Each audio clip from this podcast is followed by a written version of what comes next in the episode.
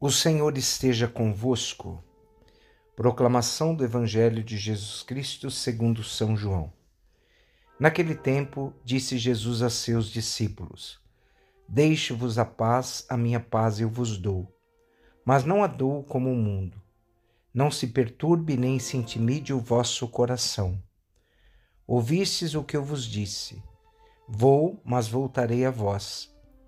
Se me amasseis, ficarias alegres porque vou para o Pai, pois o Pai é maior do que eu.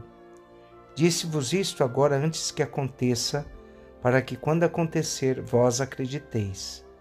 Já não falarei mais convosco, pois o chefe deste mundo vem, e não tem poder sobre mim.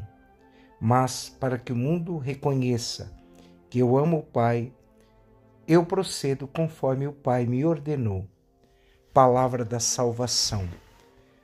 Amados irmãos e irmãs, nós estamos nesse momento, período pascal, mas vivendo no Evangelho de João o discurso de despedida de Jesus. Jesus vai para o Pai, mas antes de ir ao Pai, antes de dar a vida por cada um de nós, ele deixa o coração dos discípulos preparado para tudo aquilo que eles irão sofrer. Tudo isso pós-ressurreição, anos depois, nós vamos ver na vida de Paulo. Paulo vai dizer, quando ele está falando hoje no, no livro dos Atos dos Apóstolos, é preciso que passemos por muitos sofrimentos para entrar no reino de Deus. Os apóstolos designaram então presbíteros para a comunidade. O que é passar pelos sofrimentos? O que, que as comunidades naquele momento iriam passar? Entendam, meus irmãos, que a formação da igreja, a divulgação do evangelho, a propagação da fé, ela gerou aparentemente no coração de muitas pessoas uma ausência de paz. Lembremos do que Paulo vai falar.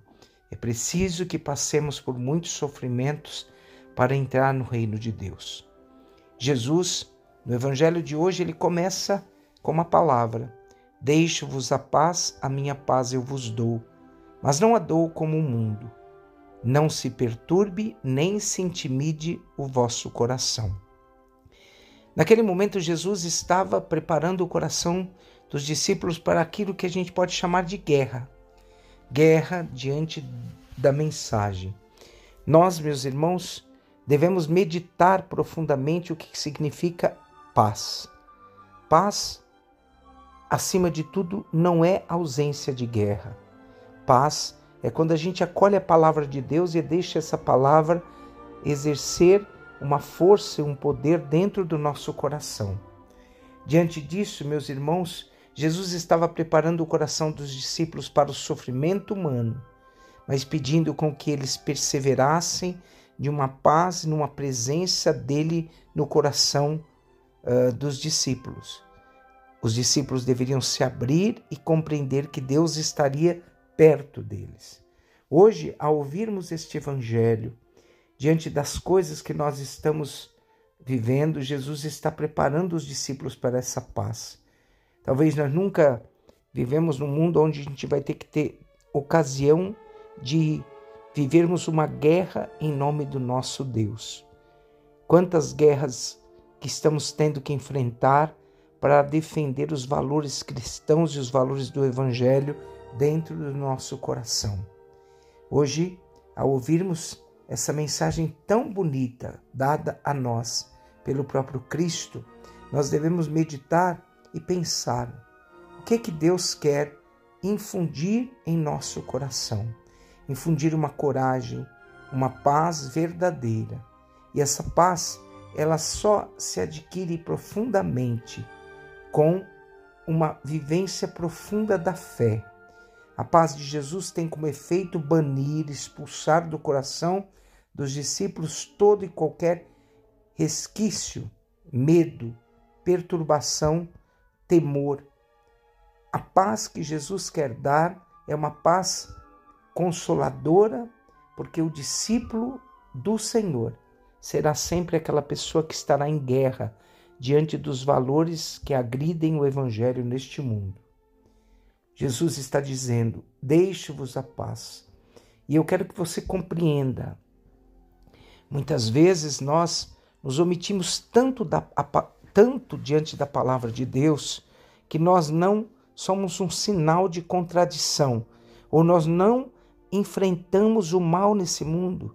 Estamos vivendo uma fé simplesmente uh, passiva, no qual a gente não se coloca como autores de uma mensagem verdadeira de Deus. Não pensem, meus irmãos e minhas irmãs, que quando nós nos colocamos a serviço de Deus, nós não vamos gerar contradições.